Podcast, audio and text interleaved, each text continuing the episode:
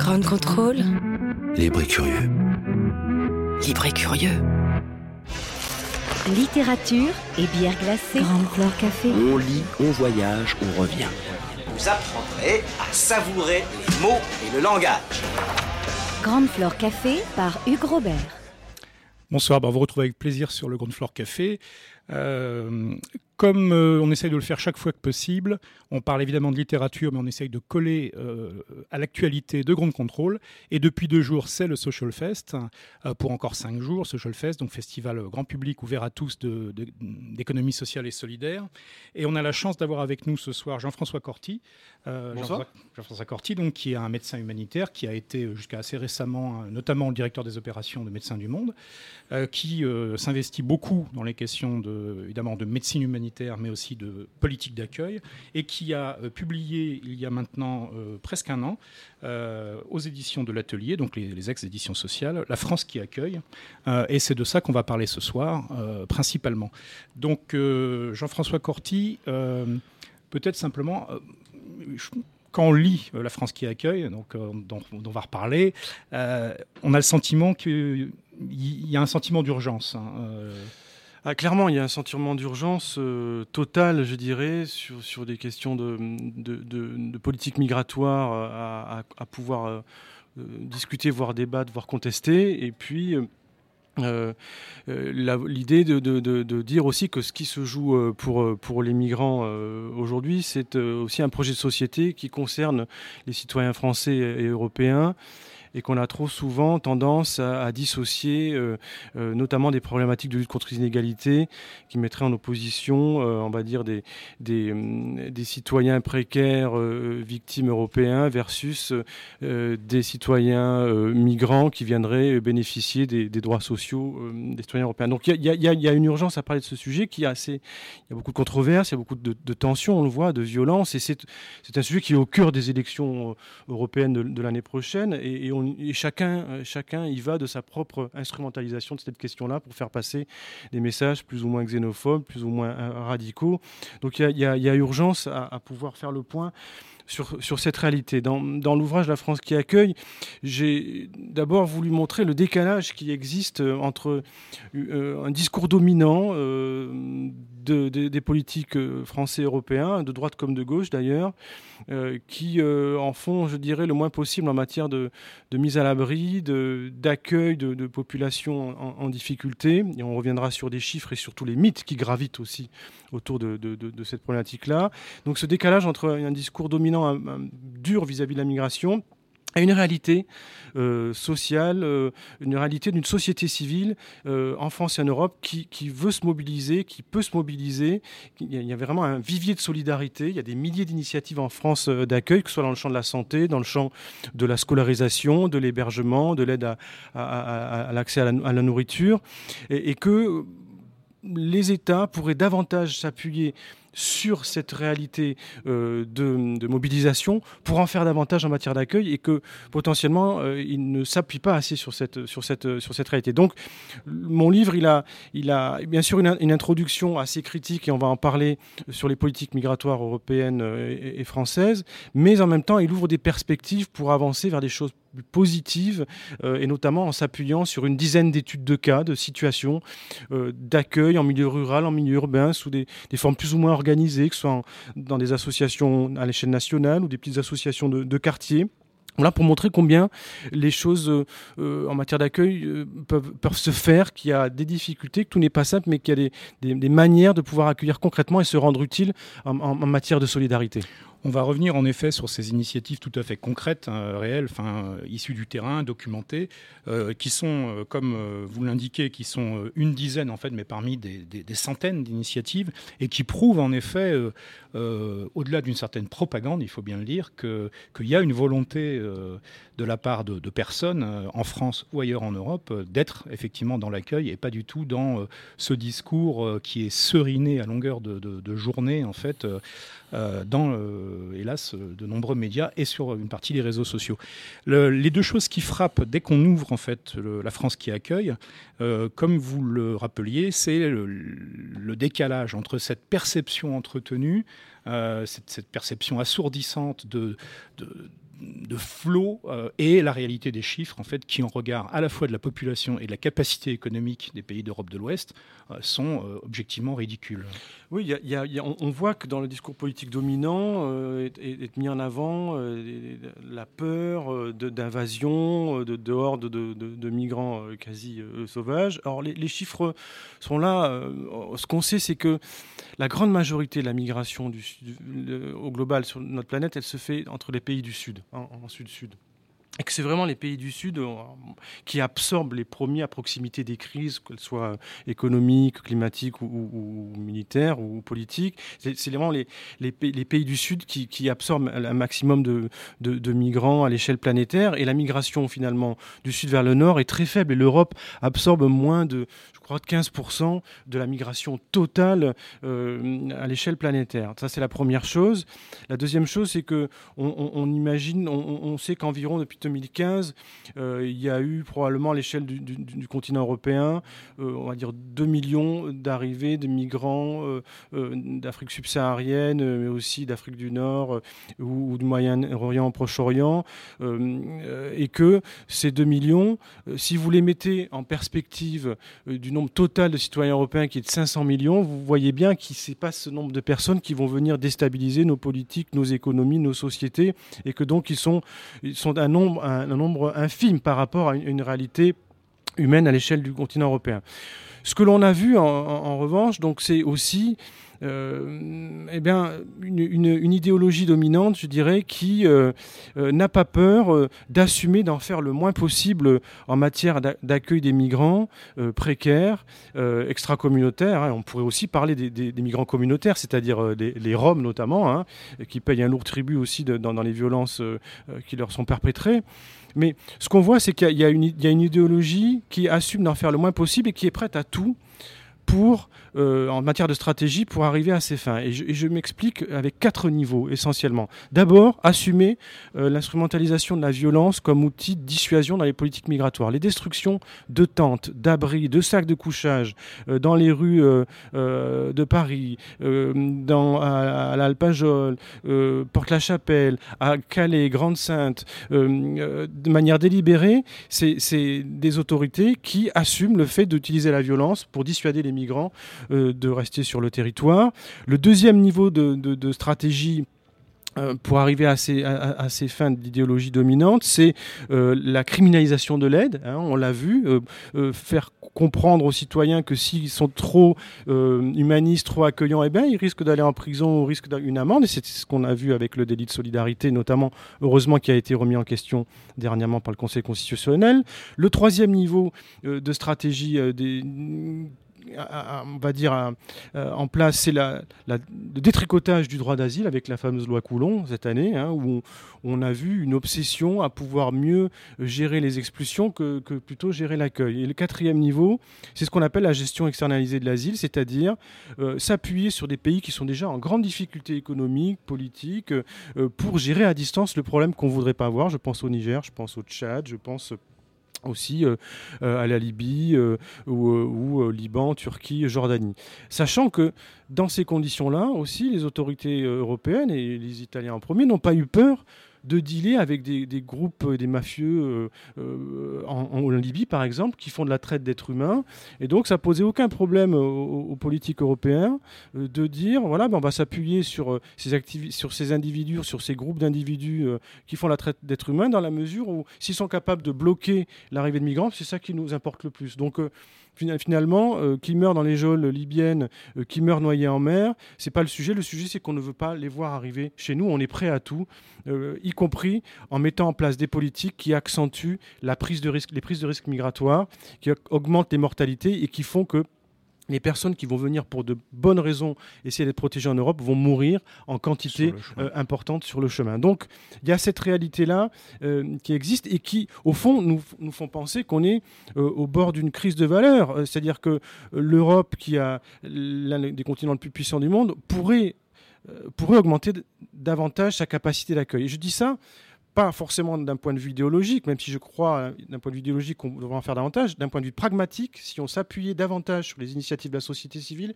on pourrait qualitativement et quantitativement absorber davantage de monde sur notre territoire. Et ça, c'est pas ce que l'idéologie dominante aujourd'hui. Alors, c'est difficile de la qualifier. Certains diraient nécrolibérale, euh, qui, euh, voilà, c'est cette idéologie qui euh, aujourd'hui, moi, m'inquiète et qui, qui fait qu'aujourd'hui on au, bord d'une crise de valeur et qu'on peut davantage parler d'une crise de l'accueil plutôt que d'une crise migratoire euh, en Europe. Je crois qu'on va revenir effectivement sur les initiatives qui permettent d'illustrer euh, ce, que, ce que vous indiquez, qui est quand même une note mesurée, mais une note d'optimisme, parce qu'il y a quelque chose qui, existe, qui est, qui est possible. Euh, mais pour, pour rester, pour, pour finir peut-être sur cette instrumentalisation politique à, grande échelle, vous mentionniez en fait deux choses qui sont, qui sont frappantes, enfin moi qui m'ont beaucoup frappé, c'est effectivement d'une part euh, de façon euh, officielle, mais euh, certainement pas publique ou spectaculaire, c'est le chantage en fait à l'aide économique qui est pratiqué par les États européens, donc qui est effectivement une véritable honte puisqu'on va subordonner euh, l'octroi de tel ou tel prêt, de telle ou telle aide au développement, enfin au développement, euh, d'aide d'État à État, euh, à la prise effectivement de mesures conservatoires dans les pays d'Afrique de l'Ouest, dans des pays du Moyen-Orient, dans des pays effectivement qui sont gangrenés eux-mêmes par des, par des mafias, puisqu'on parlait de la Libye de façon à maintenir effectivement les choses loin des yeux en fait des, citoyens européens euh, dans un mécanisme qui est quand même assez proche d'une infantilisation, euh, y compris euh, truc, et qui rejoint tout à fait. Donc moi j'aime bien cette expression effectivement de nécrolibéralisme, bien entendu,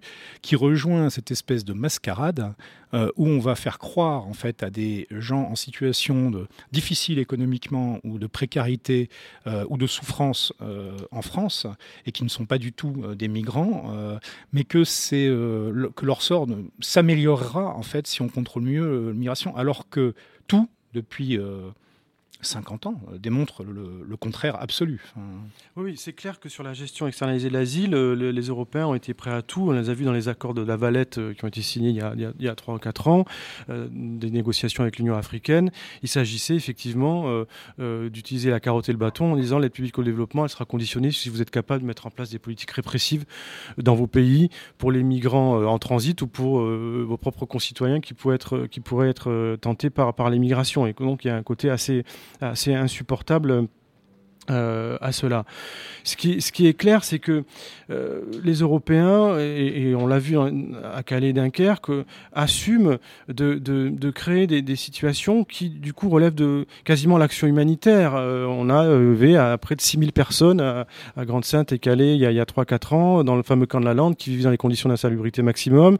Les choses se sont un petit peu améliorées, puis à nouveau, c'est à nouveau, c'est à nouveau tendu aujourd'hui à Calais, Grande-Sainte. Il y a des milliers de personnes qui vivent dans des conditions euh, difficile. Et on voit bien que euh, les autorités françaises ou européennes aussi, à l'échelle plus globale, hein, euh, pourraient accueillir dans de meilleures conditions, mais assument politiquement de ne pas le faire. Enfin, on est la cinquième puissance économique mondiale. Moi, j'ai vu, comme d'autres collègues humanitaires, sur des situations de catastrophes naturelles, des, coopérations où des États comme la France sont capables de monter des hôpitaux de campagne en, en 48 heures avec des tentes pour 10 000 personnes. Donc, c'est pas le sujet. Le sujet, c'est qu'on ne veut pas le faire pour envoyer un message euh, clair et donc euh, assumer que des gens soient en danger, euh, exposés à la, à la vie dehors. Et donc, on passe du registre de ce qui aurait dû simplement être une, tension sanitaire et sociale, parce que c'est pas simple effectivement d'accueillir des, gens. Il faut, les, mettre à l'abri, il faut les nourrir, il faut les aider à, connaître leurs droits pour les ouvrir. Mais là, on est passé dans le registre un peu politique de, l'action humanitaire. Et d'ailleurs, beaucoup d'acteurs humanitaires, des ONG internationales viennent appuyer euh, des associations locales qui, euh, souffrent d'une action, qui sont des actions qui sont, dures, qui, qui sont étalées dans le temps, euh, des associations comme Salam, La Belle Étoile, euh, je pense à Calais Grande Sainte, euh, voilà, travaillent depuis des, années et, ne voient jamais les choses s'arrêter et donc euh, elles ne sont pas forcément aidées par, l'État. Et d'ailleurs, on a vu aussi des grosses associations humanitaires comme MSF ou Médecins du Monde développer des programmes quasi d'urgence de la même nature que ceux qu'on peut développer à l'international dans des zones de conflit. On a fait ça à Calais et, et Grande Sainte. Ce que je veux dire, c'est que aujourd'hui, on voit bien qu'il y a de fait une instrumentalisation de cette question migratoire. En fait, la question du migrant, c'est une question politique totale, quoi, politique, philosophique, sociale, et que chacun y va de son instrumentalisation possible. Et aujourd'hui, il y a les eurosceptiques ou ceux qui veulent faire péter le projet européen. Je pense aux Italiens, il y a d'autres aussi, d'autres, aujourd'hui aussi, qui n'ont pas peur de, jouer de la, de jouer de la tension sur la question migratoire inter-européenne notamment en, mettant, en illustrant le fait qu'il y, a, très peu de solidarité inter-européenne sur, ces questions-là. Donc, sont prêts à faire échouer le projet européen sur la question migratoire. On voit aussi que d'autres acteurs utilisent la question migratoire pour atténuer les libertés individuelles et collectives des citoyens européens eux-mêmes. Quand on parle du délit de solidarité, quand on parle des lois en Hongrie qui empêchent les associations de Hongrois d'aider les migrants, aujourd'hui c'est en Croatie, c'est bien des lois qui atténue les libertés des citoyens européens eux-mêmes, ce pas des citoyens des migrants. Et le troisième niveau d'instrumentalisation, parmi d'autres, c'est aussi, je pense, et ça c'est un sujet fondamental, ceux qui utilisent les questions migratoires pour masquer les insuffisances de politique de lutte contre les inégalités et la pauvreté. Pourquoi je dis ça? Parce qu'aujourd'hui, en France, on a 15% euh, de la population qui vit sous le seuil de pauvreté. Euh, je parle des citoyens français. C'est 4 millions de personnes qui vivent dans des logements insalubres euh, ou qui vivent dehors. C'est 30% de Français qui retardent leurs soins ou qui ne se soignent pas, notamment pour des raisons financières et aussi parce que les filets sociaux de prise en charge se sont progressivement dégradés avec une sécurité sociale qui rembourse de moins en moins qui laisse la place à une privatisation du champ de la santé. Et dans le même temps, vous avez un discours qui vous explique que, en fait, euh, c'est parce qu'on ne sauvera pas euh, des migrants en mer Méditerranée que le sort des Français précaires sera meilleur. Au fond, euh, on sait qu'aujourd'hui, quand un État durcit sa politique vis-à-vis des migrants, c'est un État qui va aussi durcir sa politique vis-à-vis de ses concitoyens les plus précaires et qui ne fera pas de la lutte contre les inégalités une priorité. Et moi, je défends l'idée qu'aujourd'hui, parler des migrants, c'est en fait parler de la problématique de la lutte contre les inégalités pour tous. Et que, euh, voilà, je pense que beaucoup d'acteurs ont intérêt à instrumentaliser le migrant comme bouc émissaire pour masquer les insuffisances de politique de lutte contre la pauvreté pour les Français et les citoyens européens, et que donc, voilà, on a une idéologie dominante qui maltraite les migrants, qui maltraite les précaires euh, euh, européens, français, qui euh, détruit la planète aussi. On pourra revenir hein, sur tout un mhm. tas de, mécaniques de prédation économique aussi, et que, voilà, dans ces conditions, il faut, il faut, il faut être vigilant. Moi, je n'ai jamais dit que l'État, par exemple, français ne faisait rien en matière d'accueil. Il y a des subventions qui sont allouées à des associations, il y a des personnes qui sont mises à l'abri, il y a aujourd'hui un préfet interministériel qui essaie de coordonner un peu, d'améliorer le lien entre les acteurs. on en reviendra, le fameux triptyque État, collectivité locale, association, société civile.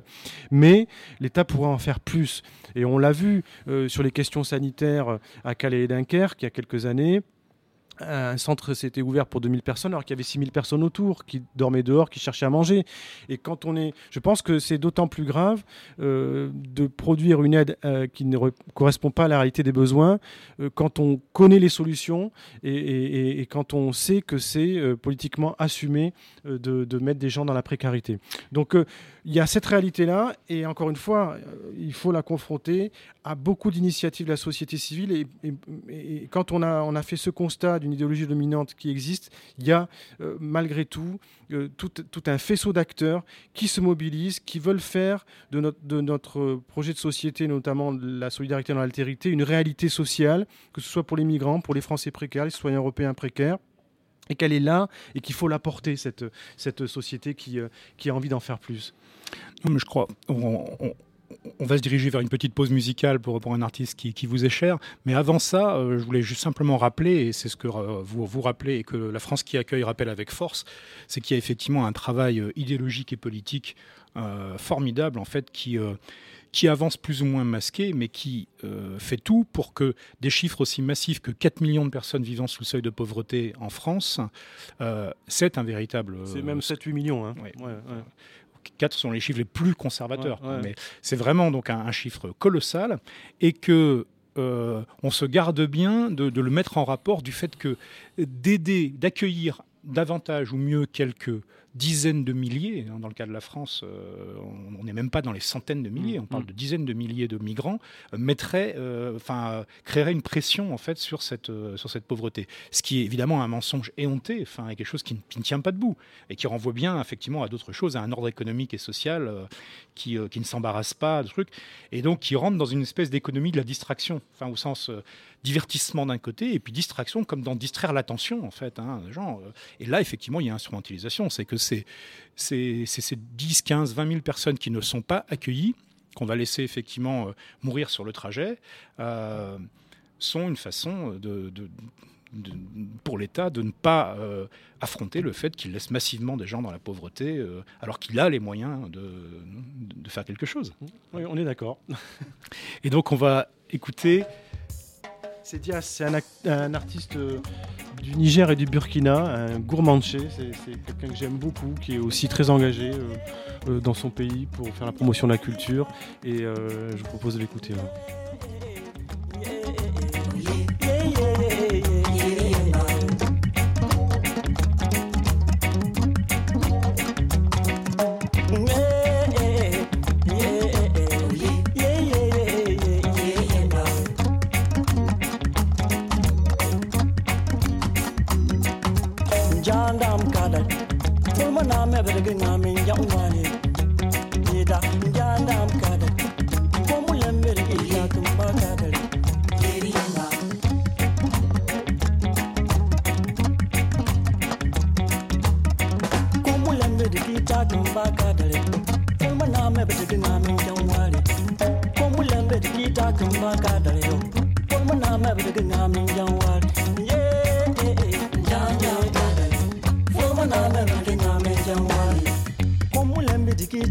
ba kadal furma na me virginia me jangwari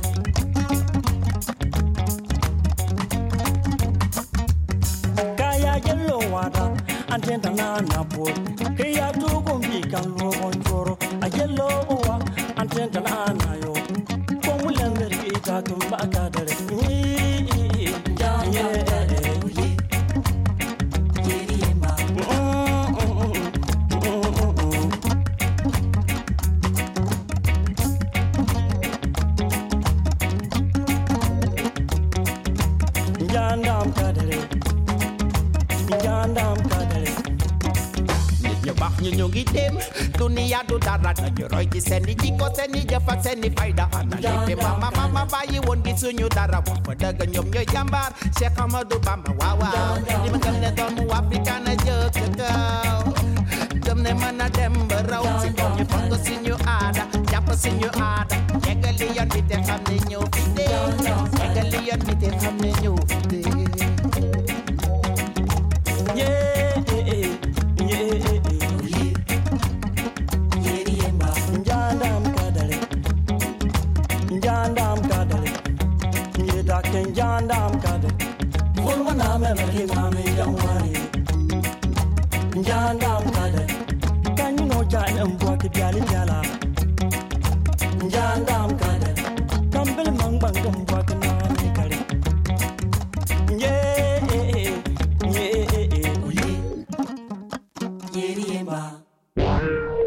bien sûr Radio Grande Contrôle.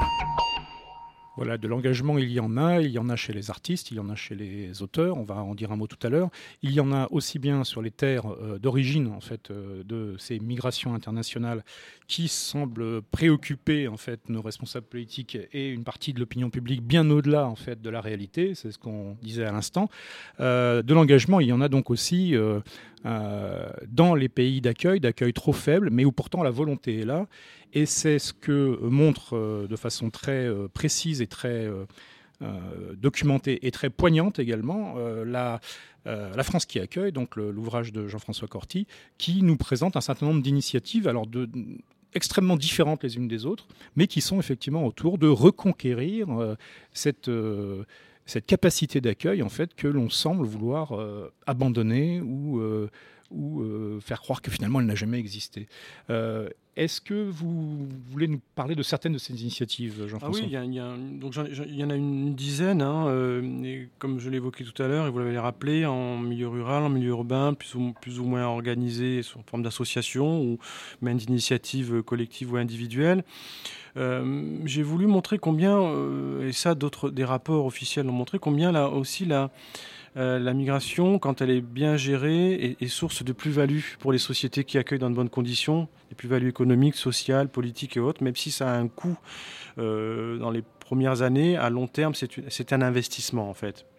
Je, et je voulais montrer aussi combien, euh, à travers la question migratoire, se jouait aussi l'évolution de nos propres représentations au, sein même de nos entre citoyens. J'ai pris l'exemple de, Malik, euh, le, premier article, qui, est, euh, qui habite à Sarcelles, qui est euh, un migrant euh, de deuxième ou troisième génération, et, qui, voilà, qui est livreur dans Paris, et qui arrive un soir en 2014-2015 à Port-de-la-Chapelle et qui tombe sur des familles en situation de précarité maximum, des femmes, des enfants dehors la rue, et puis il se dit, voilà, mais ça me touche, quoi, j'ai envie de faire quelque chose, ça je, c'est pas possible, et besoin, je vais me mobiliser. Et donc il rentre dans son quartier.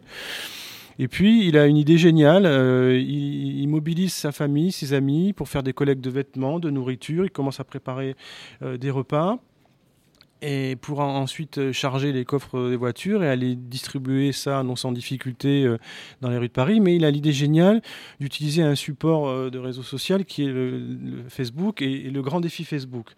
Le grand défi Facebook, en fait, à la base, c'est voilà, vous pouvez faire tout et n'importe quoi. Vous vous filmez en train de boire une bouteille de whisky en trois minutes et puis en disant allez-y, faites, faites mieux que moi. Donc il peut y avoir ce genre de, de pari débile. Mais il y a aussi Malik qui dit voilà, moi je vais filmer mes, mes, les actions et puis je vais envoyer euh, un défi à un autre quartier en disant allez-y, faites mieux que nous en matière de solidarité et, d'action euh, de solidarité. Euh, et donc il a créé le grand défi Facebook.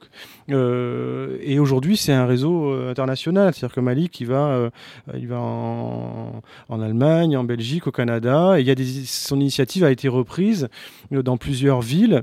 et ce qui est très intéressant, c'est que lorsque vous parlez avec lui, avec ses amis ou sa famille, il vous explique combien ils sont fiers de pouvoir montrer que euh, ce qui se passe dans les quartiers, c'est autre chose que simplement des règlements de compte entre, entre petits, euh, petits caïds ou c'est autre chose que des annonces politiques euh, opportunistes. Il y a une réalité sociale, une solidarité qui existe. Et donc, au travers de la question de l'aide aux migrants, c'est joué aussi, se joue aussi des représentations sur, sur nos propres quartiers, sur nos, sur nos propres concitoyens. Et ça, c'est vraiment une illustration caricaturale de ce que peut amener euh, la question migratoire en matière de, d'action qui fédère, finalement qui, qui améliore le, le, lien social, quoi, hein, et, qui travaille sur sur le vivre ensemble. Donc, euh, pour moi, c'était une étude de cas caricaturale. Et puis après, évidemment, dans l'ouvrage, au travers des différentes études de cas, j'ai traité quelques sujets transversaux, des invariants que sont euh, la question du délit de solidarité, on l'a évoqué, mais aussi le, fait de, pointer du doigt combien l'État pouvait être dans l'illégalité aussi. Hein. Euh, on l'a vu dans, le sud, en région PACA, combien de fois, à plusieurs reprises, les précédents préfets ont été pointés du doigt euh, pour ne pas respecter la loi, notamment en demandant aux forces de l'ordre de renvoyer des migrants, notamment mineurs non accompagnés, en Italie, alors même que c'est mineurs n'ont pas pu faire les démarches nécessaires pour pouvoir connaître et défendre leurs droits, notamment en matière de protection et, d'asile. Donc euh, on l'a vu aussi au travers de différents, différents référés liberté que les associations ont, généré euh, euh, il y a quelques années sur le fait que sur certains terrains à Calais et Dunkerque, l'État devait au moins mettre de l'eau, des latrines et, faciliter le travail des acteurs humanitaires.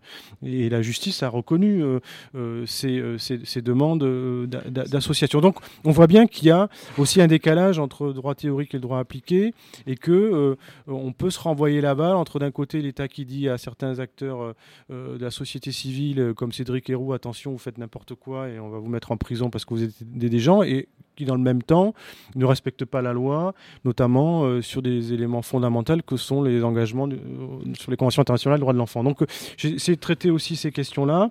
Et, je trouve que c'est une des choses qui frappe dans, la France qui accueille, effectivement, dans, dans, ces chapitres-là, mais aussi sur les chapitres sur les mers, par exemple, et on en a une illustration cette fois pas en France, mais en Italie tout récemment, il y a vraiment, en effet, comme vous le soulignez, un, un travail de euh, durcissement de, la loi euh, qui est assez subreptice en fait, euh, d'une part, dans, dans l'application qui en est faite, dans le fait de modifier par des décrets en fait l'essence d'origine de certaines lois, dans certains cas, de faire passer des lois. Et puis, il y a euh, un détournement de la loi où euh, on se retrouve dans cette situation paradoxale que vous décrivez, c'est que c'est des associations, des citoyens, des ONG qui doivent rappeler l'État à, la loi, enfin, qui, n'est pas en train d'appliquer, enfin, qui est au contraire en train de détourner au profit d'une certaine politique euh, qui qui ne dit pas complètement son nom, mais qui est, qui est bien là. Absolument. Donc il y, a une vigilance de la société civile à, avoir, et, on est dans le jeu démocratique au fond, hein, voilà, et euh, moi je, pense comme, comme d'autres, comme Michel Agier par exemple, qui est aussi un chercheur à l'école d'études en sciences sociales, qui travaille beaucoup sur ces questions-là. Je suis d'accord avec lui quand il dit que voilà, euh, euh, dans une démocratie comme la nôtre, l'État-providence a des choses à faire, et c'est très bien, c'est normal, mais la société civile, elle a aussi à prendre des initiatives sans attendre que l'État lui explique ce qu'il faut faire. Dans, le sujet qu'on évoque, le problème c'est que dans certaines situations, l'État n'a pas toujours été aidant, voire même à bloquer les, choses. Donc il y a, y a ce, jeu de, aussi de, de, démocratie qui, qui, se joue et la société civile doit jouer son rôle de veille vis-à-vis de, certains débordements. Dans d'autres études que, que, que j'ai repris, dans d'autres mm, études de cas, il y a euh, évidemment euh, euh, plusieurs choses. D'abord, montrer que certaines situations, notamment l'accueil à domicile, c'est faisable. Moi-même, souvent, quand j'essaie de, de, réfléchir sur comment accueillir un migrant chez moi, qu'est-ce que ça pose comme question de sécurité potentiellement, hein, de partage de la langue, de comment ça s'organise au quotidien, comment on déjeune ensemble ou pas, comment la vie se fait. Voilà, il y a une association, mais d'autres aussi initiatives ont été faites, une association qui s'appelle Singa,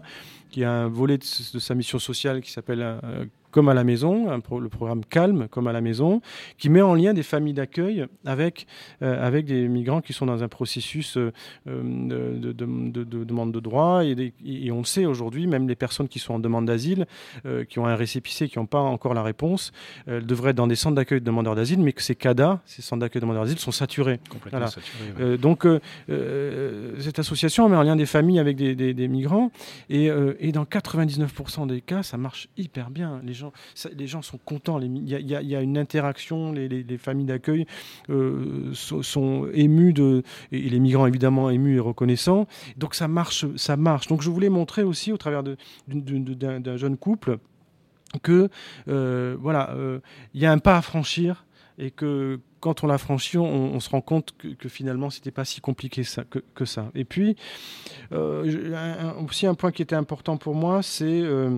euh, je, faisais référence à, Émilie Oiseau, qui, est une artiste très engagée, une chanteuse, compositeur, compositrice, qui aussi m'a accompagné sur certaines initiatives de promotion de l'ouvrage, et qui elle aussi a eu des initiatives, notamment sur une journée qui s'appelait Fais ton bateau au moment de la journée des migrations.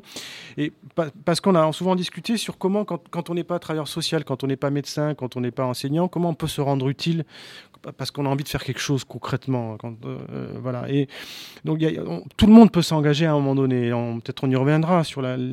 on, peut aller voir l'association de quartier. On peut, on peut. Euh, il y, a différents moyens de pouvoir se rendre utile. Et même les artistes peuvent se rendre utiles, non seulement en, euh, comme pour Émilie Loiseau, en usant de sa notoriété pour essayer de sensibiliser son public sur des questions notamment d'inégalité sociale, de, de, migration.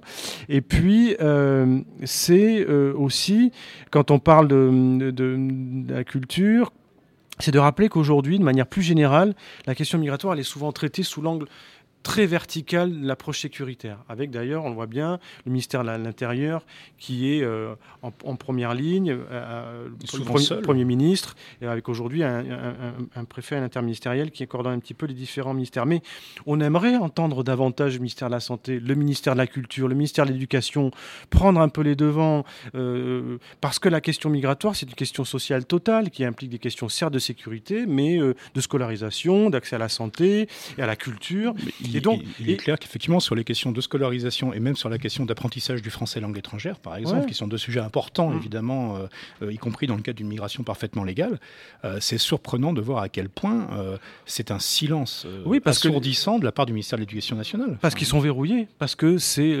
l'intérieur ou le, Premier ministre qui ont la main sur ça et personne n'a donné son avis. Donc, il y a des associations comme RESF, notamment, et d'autres qui travaillent sur les questions de l'accès à l'éducation, qui font un travail formidable, et, voilà, et, qui, et des artistes aussi qui essayent de, un petit peu d'aller, d'aller challenger leur ministère de tutelle.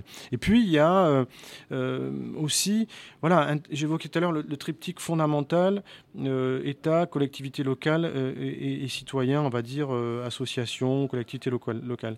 Il y a des maires qui prennent énormément de risques qu'il faut, qu'il faut, qu'il faut valoriser. Je pense à Damien Carême, le maire de Grande-Sainte, mais il y a beaucoup, des dizaines de maires de petites communes qui essayent d'amener leurs concitoyens euh, dans des situations de pouvoir aussi euh, accueillir des familles. Alors ça peut être une famille, deux familles, ça dépend aussi de la capacité, la taille du village. il y a un effort travail pédagogique qui est fait et on se rend compte que souvent plusieurs études l'ont montré. D'abord, ça peut, dans certains cas, restimuler une économie locale, ce qui était le cas à Riace euh, dans Calabre en Italie, même si aujourd'hui le maire euh, s'est fait est en difficulté à, cause du nouveau gouvernement euh, italien. c'est des, projets qui, naissent et qui mettent en lien les, villageois eux-mêmes, qui, créent une certaine dynamique. Et, donc, voilà, il, faut aider ces maires. Et on se rend compte aussi que certains habitants de villes qui étaient euh, sceptiques euh, au départ se retournent leur, leur, veste, se rendent compte que les choses se passent bien et que euh, l'image du migrant qu'on a essayé de, leur inculquer n'est pas celle de la réalité, c'est-à-dire de gens normaux qui ne veulent pas être des parasites de la société, qui veulent s'investir, qui veulent travailler et qui veulent surtout être en sécurité. Donc il, faut, il faut continuer à valoriser ces maires et espérer que l'État accentue l'accompagnement l'amélioration justement de cette articulation entre État, collectivité locale euh, euh, et, association. On mentionnait effectivement l'engagement des artistes. Euh, on évoquait, enfin,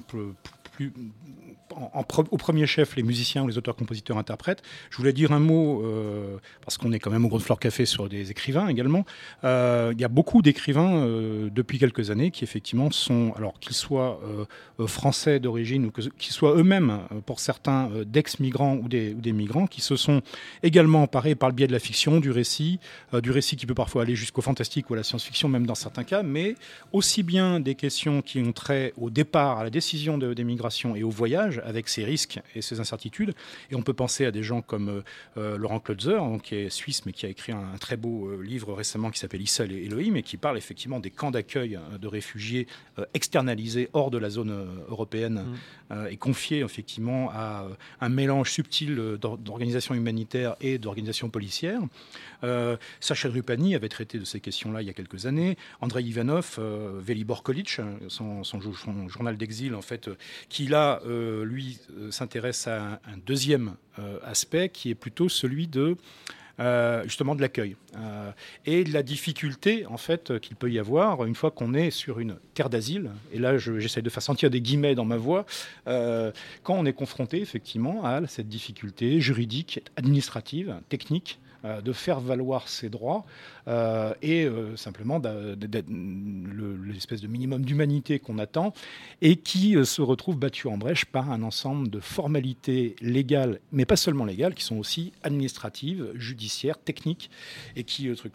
Et donc je voulais me le mentionner parce que il y a une jeune troupe de théâtre qui s'appelle Les Antichés qui a créé donc il y a maintenant deux ans une pièce qui s'appelle Provisoire et qui sera rejouée en février euh, qui, euh, en lien avec des bénévoles en fait, et des employés de France Terre d'Asile, a fait un magnifique travail euh, sur la, confrontation quotidienne en fait, des employés donc, d'organisations non, gouvernementales, mais à qui l'État délègue en fait, son, travail de filtrage des, réfugiés, des demandes d'asile, etc., dans un maquis effectivement des aides sociales, comme on le, vous le mentionniez tout à l'heure, qui est de toute façon en réduction, mais qui ne s'est pas simplifié.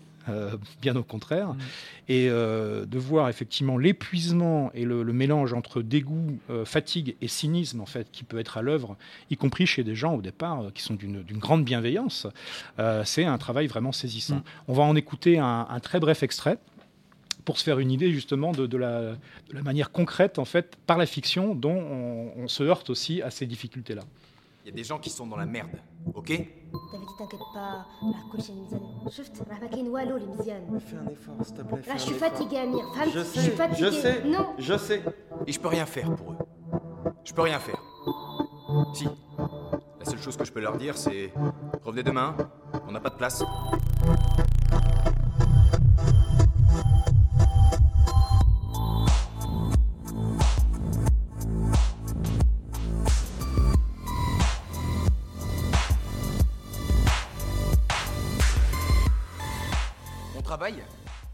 C'est de leur dire qu'ils sont dans la merde et qu'ils vont y rester. Tous les jours, je dois leur répondre ça. Voilà, on va se diriger vers la fin de notre émission. Donc, on va mentionner quand même, avant de, des auteurs et pas les moindres, hein, euh, Denis Lemasson, Mathias Sénard, Vladimir Orchenkov également, donc, ont écrit des ouvrages magnifiques hein, sur euh, euh, cette question de la migration et de l'accueil, et que ces ouvrages, bien entendu, sont en vente au Concept Store de Grande Contrôle et à la librairie Caribe, à deux pas d'ici. Jean-François Corti, dans La France qui accueille, il y a aussi donc un, message, disons-le, un message politique qui a trait effectivement à l'engagement citoyen et aux formes concrètes. On, parlait de l'engagement individuel, associatif, qui permet d'apporter un, un, soutien effectivement en termes d'accueil, mais il y a effectivement peut-être quelque chose à faire du côté politique. Oui, on voit bien que la, question, euh, la migration, enfin, le, sujet du migrant est une question euh, éminemment politique. Hein. Je, citerai euh, Alexis Nous, qui, est professeur de littérature comparée à Marseille, et qui faisait un petit peu, un peu le comparatif entre ce que Hegel et Marx euh, disaient du, prolétariat, c'est-à-dire le prolétaire, une figure politique qui amène derrière une construction euh, programmatique politique totale. Aujourd'hui, le migrant, de notre point de vue, c'est une, porte d'entrée pour pouvoir parler euh, des questions d'inégalité sociale pour tous, des questions sur l'écologie, des questions sur, sur la gouvernance et la démocratie, notamment en Europe, et bien sûr des questions sur les politiques migratoires et tout le rapport qu'on peut avoir avec les pays en voie de développement. Donc, moi, après 20 ans d'engagement dans l'humanitaire et je, continue à être dans les associations, je vois bien aussi que le plaidoyer, tout, ce qui est euh, les, prises de, les position dans le champ du politique, elles sont nécessaires, importantes qu'il faut que les assos continuent, elles vont le faire évidemment, mais que peut-être il y a une réflexion à avoir sur comment aussi, euh, dans la mesure où les acteurs et les élus ne répondent pas forcément aux plaidoyers euh, mis en avant, comment on pourrait faire davantage bouger les choses. Et l'une des solutions, c'est d'aller occuper les espaces politiques où les décisions se prennent. Je pense en France, bah, Assemblée nationale, au Sénat, et aux élections et, et, à l'échelle européenne, euh, bien sûr au Parlement européen, à Bruxelles, et puis ce qui se passe aussi à Strasbourg. Donc voilà, plusieurs réfléchissent à comment franchir peut-être un peu le, pas. On a vu Glucksmann, Raphaël Glucksmann annoncer le lancement d'un mouvement qui est un parti politique qui a, pour vocation de, fédérer les, gauches et, pas forcément de faire une liste. Euh, et, nous, nous réfléchissons, en tout cas, avec des personnes comme euh, Alexis Nous ou, euh, des anthropologues comme Véronique Grapp ou des sociologues comme, Philippe Bataille, avec des personnes comme Edgar, Morin ou Alain Touraine, à, aussi potentiellement lancer un mouvement avec l'objectif affiché de, de, présenter une liste aux, aux européennes, mouvement de société civile en rupture avec les partis politiques classiques, c'est-à-dire en essayant de créer un mode de gouvernance un peu, un peu, un peu nouveau. On, va probablement lancer ça euh, la semaine prochaine. Euh, et euh, voilà, je trouve que c'est bien qu'il y ait ces initiatives-là, parce que ça montre que la société civile se cherche, que bien sûr les acteurs politiques, ils existent, les partis classiques, mais qu'il y a une certaine défiance aussi, et qu'il faut pouvoir être dans des, dans des réinventions de, de, de, participation de société civile aux questions politiques. La question du migrant, elle nous, elle nous, elle nous pousse à nous interroger sur notre propre euh, sujet euh, de société, notre propre projet de, vie. Et, et c'est euh, un moment important dans, notre projet social. Donc questionner effectivement nos propres modes de vie et chercher un mieux vivre et un mieux vivre ensemble euh, à partir de ce déclencheur, de ce détonateur que peut être la dite question migratoire, euh, c'est effectivement une des choses qui irrigue euh, le Social Fest donc en ce moment et dans les jours qui viennent à Ground Control. C'est aussi quelque chose, vous le savez, qui tient particulièrement à cœur à Ground Control dans son ensemble et ça depuis son origine. Donc surtout restez attentifs, suivez ces initiatives citoyennes et puis donc on va remercier bien entendu Jean-François Corti et je vous encourage très vivement donc à lire La France qui accueille aux éditions de l'Atelier, qui est vraiment un ouvrage qui euh, est sans phare et brutal dans certaines de ces manifestations et qui en même temps envoie une formidable euh, bouffée en fait d'espoir, d'espoir citoyen, d'espoir combatif, euh, qui est ce dont on a besoin. Hein. Merci. Merci beaucoup.